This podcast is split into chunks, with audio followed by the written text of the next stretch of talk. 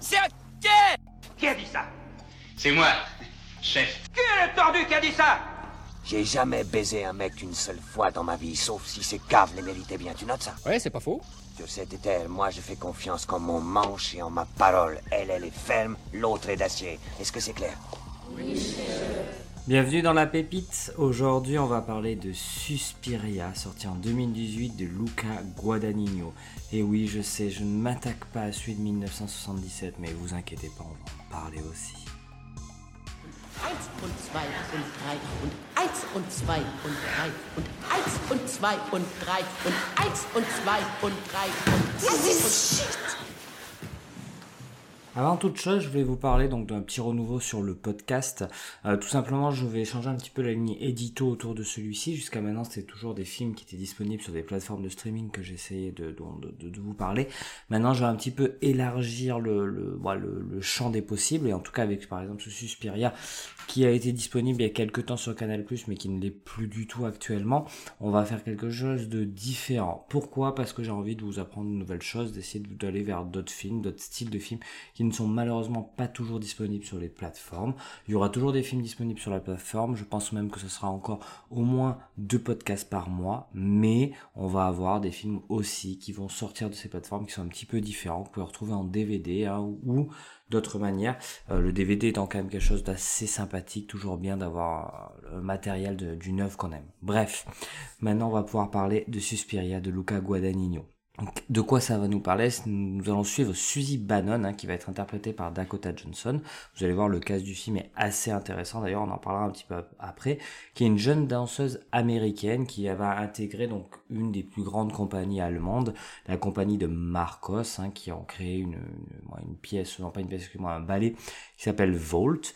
Euh, Celui-ci donc va se passer à Berlin-Ouest. On ne sait pas exactement la date. Hein, on Vraiment, on a un peu du mal à définir ça, mais on se doute que c'est quand même dans un Berlin-Ouest bien, bien, bien en place. Moi, j'aurais tendance à dire dans les années 80, on se retrouve à peu près là, peut-être les années 70 au pire. Et euh, donc, entre différentes bizarreries, surtout au niveau de, de l'ambiance globale de de cette compagnie, on va dire, sur tout ce qui va être le, tout ce qui va être le manoir, l'endroit, les salles de, spectacle, les salles pour danser. Il y a vraiment une bizarrerie qui va se créer sur ça. Le film va donc nous distribuer une espèce de vision horrifique d'une vie en commu, en compagnie de, danse, un, un petit peu comme avait fait d'ailleurs le Suspiria, de 70. Là, j'essaie de me faire une petite passe décisive. Hein. Donc, comme je vous dis, c'est un remake du Suspiria de Dario Argento, hein, sorti en 1977, qui est un des vraiment un des films importants dans ce qu'on va appeler donc le cinéma le giallo. Alors, qu'est-ce que c'est que le giallo? Le giallo, littéralement, ça vient du mot gialli. Et gialli, ça veut dire jaune en italien. Euh, et c'est tout simplement en fait la couverture de romans policiers populaires italiens, les éditions Mondalori, exactement. Hein. On va par exemple avoir le même type de choses, nous, euh, dans des fictions policières avec euh, série noire en France, voilà. Mais à l'international, et c'est là où ça nous intéresse un peu plus, le terme désigne du cinéma, et ça va être l'équivalent de thriller horrifique.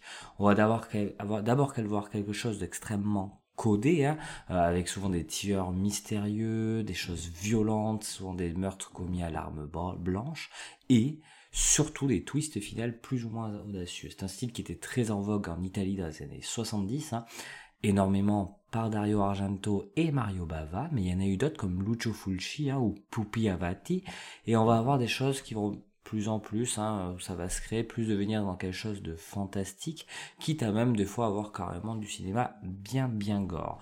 Pour essayer de vous résumer ça, c'est quelque sorte une sorte de slasher, slasher excusez-moi, transalpine, donc italien, et il va avoir d'énormes références à ces films dans des films comme Halloween ou Vendredi 13 dans leur code narratif. Voilà, donc c'est un petit peu euh, des inspirations sur, euh, sur ces films-là.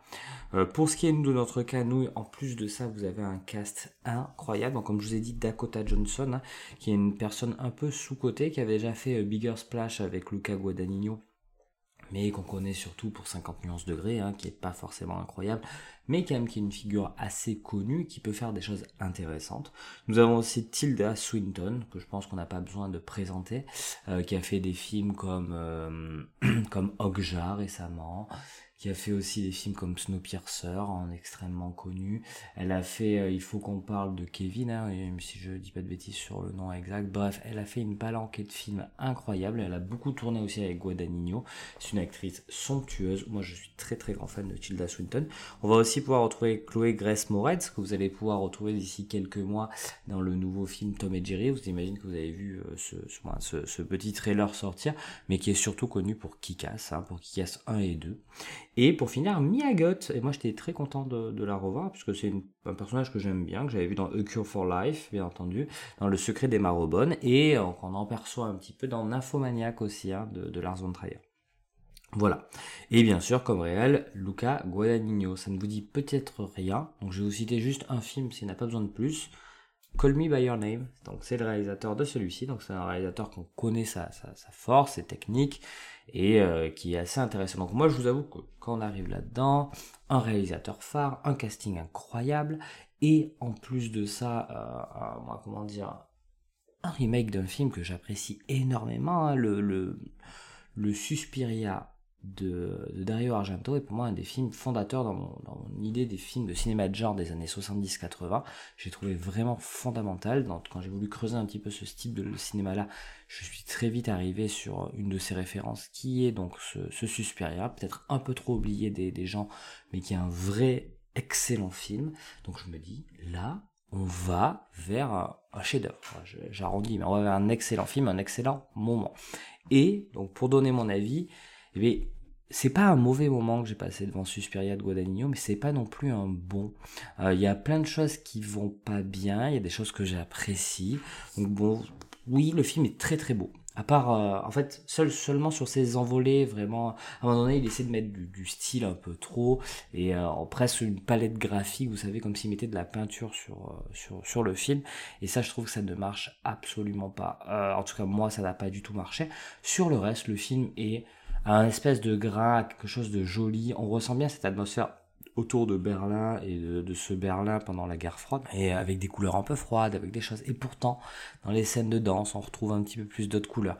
On sent qu'il y a des codes euh, liés à Dario Argento qui sont pas trop mal utilisés aussi sur l'aspect de couleur sous l'aspect graphique du film les, actrices jouent bien, vraiment. J'ai trouvé ça intéressant, même si la, palette de jeu de, bon, ça peut s'expliquer avec le twist final peut-être de Dakota Johnson et, elle joue le moins. J'ai pas dit le moins bien, c'est pas ça que je veux dire, mais vraiment pendant le film, j'ai eu l'impression que Dakota Johnson voulait juste jouer le moins, sauf pendant ces scènes de danse où là vraiment elle arrive à trouver une transe et une beauté qui est vraiment assez impressionnante, mais en dehors de ça, voilà, elle joue juste le moins. Et on a aussi pas mal d'images marquantes, euh, les scènes de danse en font énormément partie. La première, je vais essayer de vous spoiler le moins possible, mais la première en fait vraiment partie. Et on a aussi une cartographie de, ce lieu qui est vachement bien mis en place et que je trouve vraiment intéressant. Malgré tout ça, on a quelques incohérences qui vont se retrouver vers le twist final, surtout hein, en, priorité.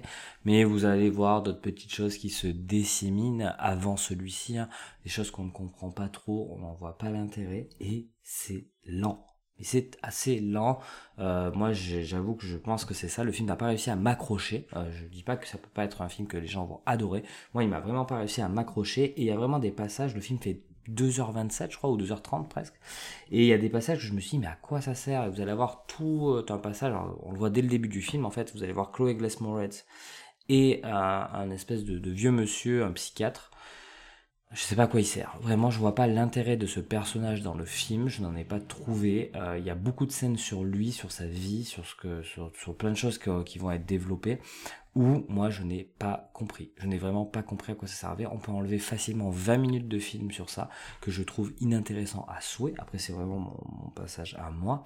À part deux passages, donc le passage du début je trouvais bien pour mettre euh, vraiment au début je suis rentré dedans, je me suis dit ouais c'est sympa de mettre ce psychiatre, de, de mettre cette fille qui va expliquer un peu les choses paranormales, on parle de sorcières, etc. Dans ce film, c'est dit dès les premières minutes du film, hein, c'est pas un spoil. Vous avez après une scène qui revient dans le film où ce personnage va donner en fait ses notes ou un cahier de notes qui a été prise par le premier personnage qu'on a vu à une de ses amies. Voilà, les deux scènes intéressantes avec lui. Tout le reste, j'ai trouvé ça extrêmement futile et peu intéressant. Euh, voilà, euh, et encore une fois, quand il donne ce cahier, c'est vraiment un ressort scénaristique pour faire avancer l'histoire parce que ça avançait pas assez vite. euh, qui aurait pu être fait peut-être autrement, qui aurait pu être fait de manière plus intéressante que, celle-là, mais à la limite, ça passait. Et moi, j'ai trouvé que c'était un film qui est purement surnaturel, hein, beaucoup plus d'ailleurs que le, premier, euh, que, le film dont, dont il est issu. Et j'ai trouvé que ça c'était un peu surfait, que c'était pas incroyablement prenant des scènes sur ça. Je pense que le film se base énormément sur, sur, des bases de surnaturel. Je m'attendais à ce qu'on ressente le surnaturel, surtout avec Guadagnino qui, qui est un réalisateur qui aime les, les choses, voilà, qui aime bien vous faire ressentir les choses de manière profonde. Et là, il m'a pas fait ressentir grand chose sur ces scènes de surnaturel. Donc j'ai trouvé ça assez dommage.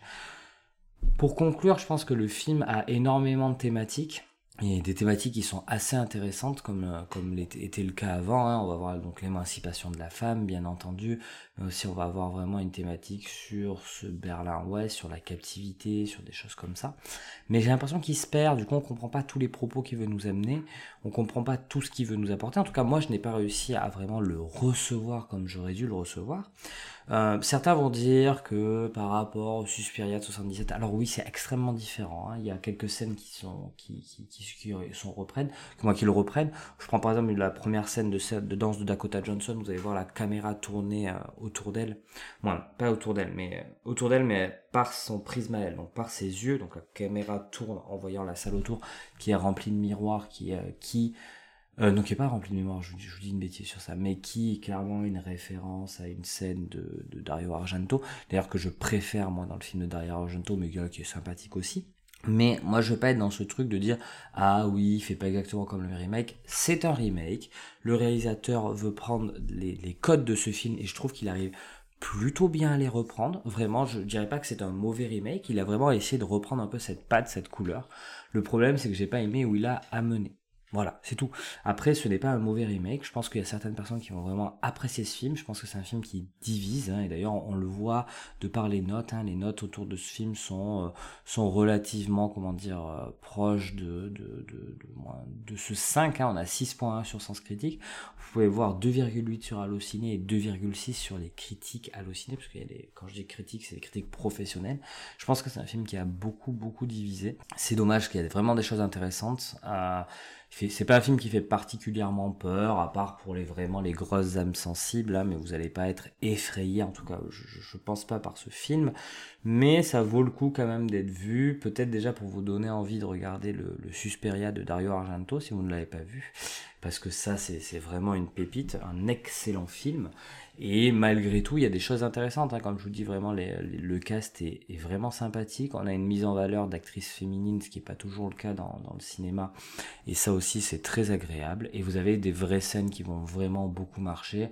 Euh, voilà, je vous en parlais. Je vous ai parlé tout à l'heure de la scène où ça tourne sur elle-même. C'est lié à une scène de danse où, en gros, vous allez avoir un parallèle entre une danse, donc la première danse de Dakota Johnson, Suzy Bannon dans le film, et juste en dessous une personne qui quitte la, la, la, troupe et à qui va arriver des choses pas incroyables, qui ce parallèle marche extrêmement bien. C'est dommage qu'il n'a pas été plus réutilisé ce type de choses dans le film parce que là vraiment moi j'avais je me suis dit waouh ça ça marche très très très bien. Bref, voilà, on est face à un film qui va diviser, je suis pas sûr qu'il va vous plaire, mais moi je vous conseille quand même de regarder ce Suspiria de Luca Guadagnino parce que c'est un film quand même bourré de cinéma avec beaucoup, beaucoup, beaucoup de choses dedans. Il y a des choses qui vont pas, il y a des choses qui, vont, mais c'est aussi ça le cinéma, c'est aussi essayer de trouver des, petites choses intéressantes dans un film qui ne vous a pas réussi à vous attraper. Moi je suis quelqu'un qui aime le cinéma qui, m'attrape, pas forcément euh, que le cinéma visuel ou que le grand spectacle. Donc voilà, euh, bah écoutez, à la semaine prochaine. C'est pas moi. C'est qui alors? J'ai vu, je sais qui c'est, mais je dirai rien.